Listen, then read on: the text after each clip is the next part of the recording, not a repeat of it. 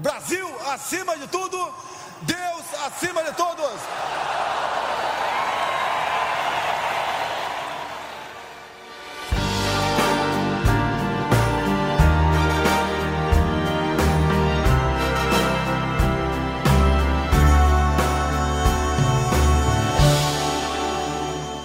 El ultraderechista brasileño Jair Bolsonaro, de 63 años, ya es presidente de Brasil.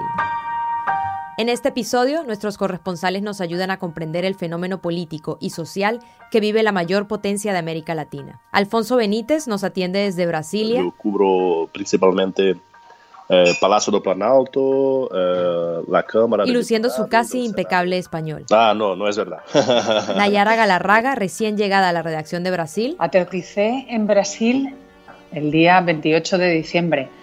Nos contará qué es lo que más le ha llamado la atención desde su aterrizaje. Y Carla Jiménez, una veterana del país Brasil. Tiene más de 42 años de Brasil, entonces empecé como redactora jefe y ahora soy, estoy como la jefe de delegación acá.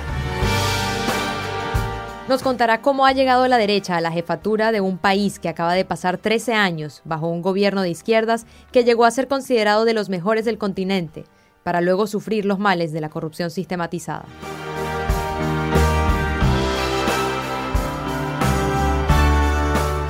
¿Por qué decía cosas más radicales años atrás? Eu sou favorável à tortura, tu sabe disso. E agora não, não são tão radicales em determinados temas? Que direitos humanos é defender a minoria. Não é defender a minoria, não é isso aí. Eu disse muitas vezes que passou por uma evolução. Eu não discrimino os gays. Já tive funcionários gays trabalhando comigo. Enquanto ele se, se manteve na, na função dele, sem problema. Que ele cambiou porque como todas as pessoas que são inteligentes, como ele pensa que é, Minoria, que minoria? Dá exemplo de minoria. podem cambiar de, de ideia. Dá negro. Qual a diferença minha para um negro? Qual a diferença minha para um negro? Todos somos iguais. E ponto final. Bolsonaro es, es un Bolsonaro es un, es un militar retirado del ejército. es una persona que decidió entrar en una, en una carrera militar porque cuando era niño, Carlos Marighella, que era un, un comunista de Brasil, pasó por su, su ciudad. Él, él hacía una campaña para instalar el comunismo. Eldorado Paulista. Em 70, Lamarca passou por Eldorado Paulista. Feriu três soldados da Força Pública. Los militares estaban ah, cazando Marighella. Él, él se impresionó con la fuerza de los militares y con esta cazada decidió que entraría en el ejército. Desde entonces, él fue una, una fuerza en- en- entre los militares que peleaba por más derechos de los, de los militares. Los militares no, no, no pueden hacer paros, no, no pueden hacer protestas, pero Bolsonaro tenía esta liderança entre, los, entre sus compañeros. Me orgulho muito de poder defender a família, tá? de defender os policiais e militares, no caso de Carandiru.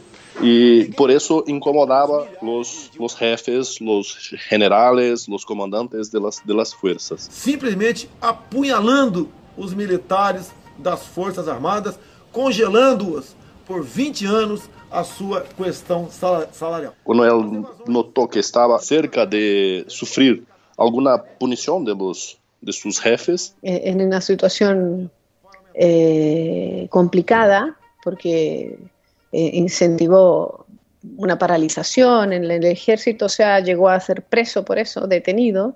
él pidió para salir del ejército y como, era, como ya era un- una persona conocida, él se candidató al cargo de concejal.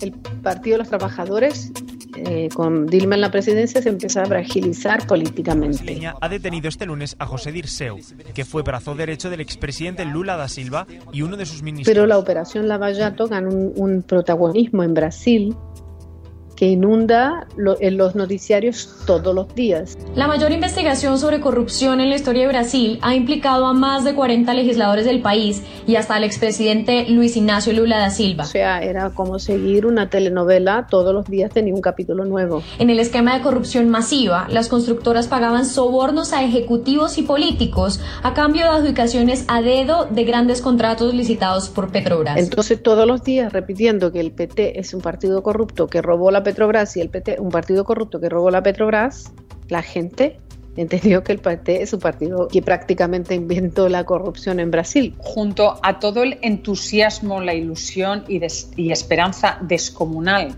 que tienen los bolsonaristas por lo que pueda hacer el nuevo presidente, es em, brutal las expresiones de odio y cómo hablan y lo que dicen de lo que han sido los últimos años eh, de Brasil. Es verdad que el último bienio ha habido una recesión económica importante y digamos que ha empañado en cierta medida todos esos logros de haber sacado a millones y millones de personas de la pobreza, de la extrema pobreza. Él era un personaje como que folclórico. Viene eso, viene ahí entonces viene el desgaste de 13 años del PT, la economía ya no va tan bien, se ven, empieza, el PT empiezan a cometer errores y bueno, una, un buenísimo talento para hacer para saber usar las redes sociales de Bolsonaro y su familia. Digo su familia porque Bolsonaro es presidente y él tiene tres hijos, todos en la política. No solo es el hijo del presidente electo de Brasil, Jair Bolsonaro, sino que también es el diputado con más votos en la historia de su país. Nos referimos a Eduardo Bolsonaro. Estou aqui com o Carlos Bolsonaro e ele tem um recado. Nosso primeiro convidado é o deputado estadual Flávio Bolsonaro, senador eleito pelo Rio de Janeiro e filho do presidente eleito Jair Bolsonaro. Y ellos manejan como nadie la, las redes sociales. Juntos tienen como 15 millones de seguidores en las redes sociales. Ellos son influencers y, y todo, todo lo que ellos escriben es noticia. Todo, todo. Y las personas quieren saber lo que ellos están haciendo. Un ejemplo, Eduardo Bolsonaro quiere ser una especie de líder de los conservadores de, de, la, de América Latina. Él hizo un, una, una cumbre conservadora en, en diciembre E, e, e, nesta cumbre. Eu acho que todos aqui têm exata noção do que isso aqui representa. No final desta cumbre, quando se discutia solamente política, economia e cultura, ele decidiu. Mas eu também queria que ele fosse marcante para mim. Uh, pedir sua su, su novia em, em matrimônio. Se... Você aceita casar comigo? Era um, um ambiente que não tinha nada a ver com, com romantismo ou com uma vida personal. Pero Él quería aprovechar que todas las, las cámaras estaban allá mirando a él y sus, sus seguidores. Entonces empieza a generarse una realidad paralela en las redes sociales y en el WhatsApp con noticias que amplifican algunos enemigos de la sociedad. Una de las grandes mentiras era que el Partido de los Trabajadores, que su candidato Fernando Haddad iba a implantar en las escuelas un kit gay que iba a enseñar a los chavales, a los escolares, a, digamos, ser homosexuales. Yo vengo falando desde 2010, cuando descubrí el famigerado kit gay en las escuelas. Eso es una distorsión, es una mentira pero nacía de unos hechos y es que hace unos años, cuando Fernando Haddad era ministro de Educación, creó el ministerio unos materiales educativos que era sobre la escuela sin homofobia. Despliegue de seguridad sin precedentes para el nuevo presidente que antes de asumir el cargo hace una parada y da gracias a Dios. Él el otro día, en la toma de posesión, empezó su discurso dando las gracias a Dios por, por estar vivo. Só está sendo possível porque Deus preservou a minha vida. Él se acerca de algunos líderes evangélicos como Edir Macedo y Silas Malafaia y otros pastores que son una especie de pop stars entre los evangélicos y él consigue un apoyo que hasta entonces casi ningún otro candidato a presidencia tenía. Y además él es un ultraconservador. Eh, lo es desde hace años, ha hecho gala de ese discurso en favor de la familia tradicional, de Dios esté presente en, la vida pública. Él es un católico, pero ha conseguido, como los últimos presidentes, como los presidentes de Brasil, ha conseguido la ayuda de los evangélicos que movilizan muchísimos millones y millones de votos aquí y les ha ido haciendo continuos guiños. Por ejemplo, cuando ganó las elecciones, esa misma noche en una emisión de televisión participó en un rezo, digamos, colectivo. Quiero agradecer a esse povo de Deus pela confiança depositada em meu nome. É uma pessoa comprometida com os valores da família cristã.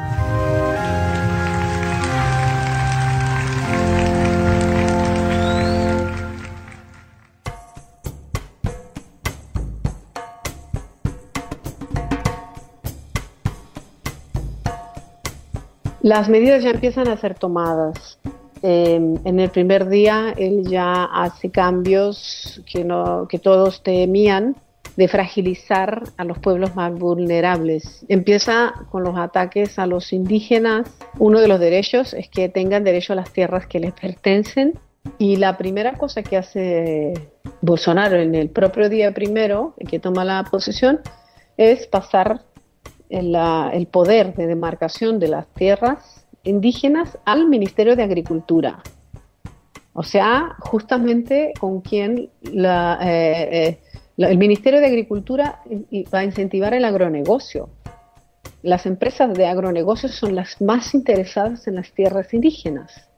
Entonces, aquí hubo un claro posicionamiento a favor de las empresas. El gobierno tiene grandes expectativas de negocio, aunque tiene que medir un poco los guiños hacia, hacia Estados Unidos porque China, que es su principal socio comercial, también le está vigilando desde el otro lado. Es indiscutible que existe una sintonía muy clara política, ideológica entre los gobiernos actuales de Brasil y de Estados Unidos. Ayer el propio Donald Trump felicitó a través de la red social Twitter a, a Jair Bolsonaro por su asunción como presidente, a lo que y están también entusiasmados con esta nueva amistad que están descubriendo con, con, el Estado de Israel, con Netanyahu, con el gobierno de Netanyahu.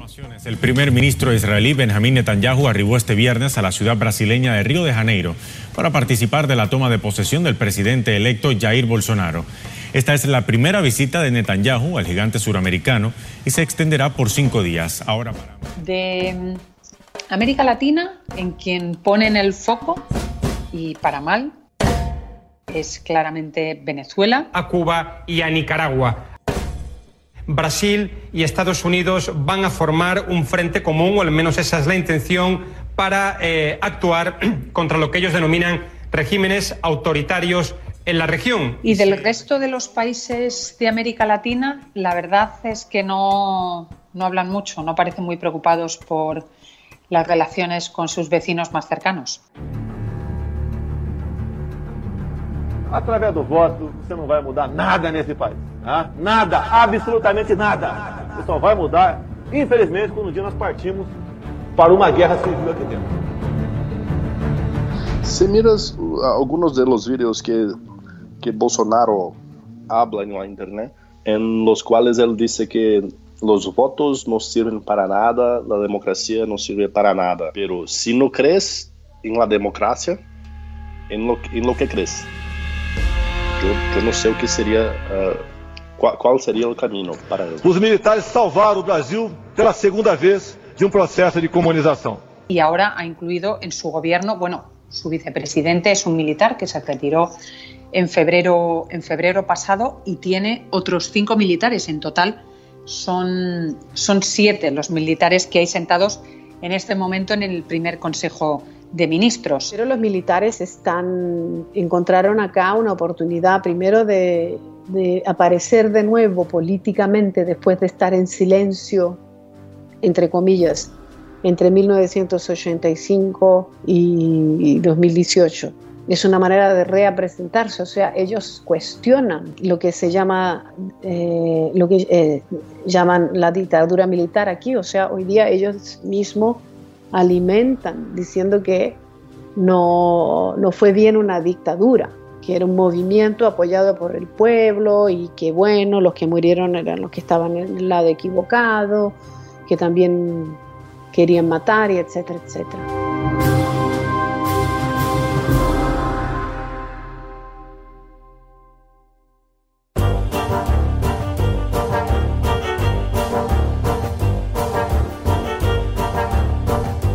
Este podcast es una producción del país, se graba en la propia redacción y está producido por los periodistas Verónica Figueroa y José Juan Morales. Esta semana ha contado con la colaboración de Afonso Benítez, Nayara Galarraga y Carla Jiménez, periodistas de la delegación del país en Brasil. Pueden escuchar este y el resto de los episodios en la web del periódico elpaís.com o en su aplicación de podcast favorita buscando las historias del país.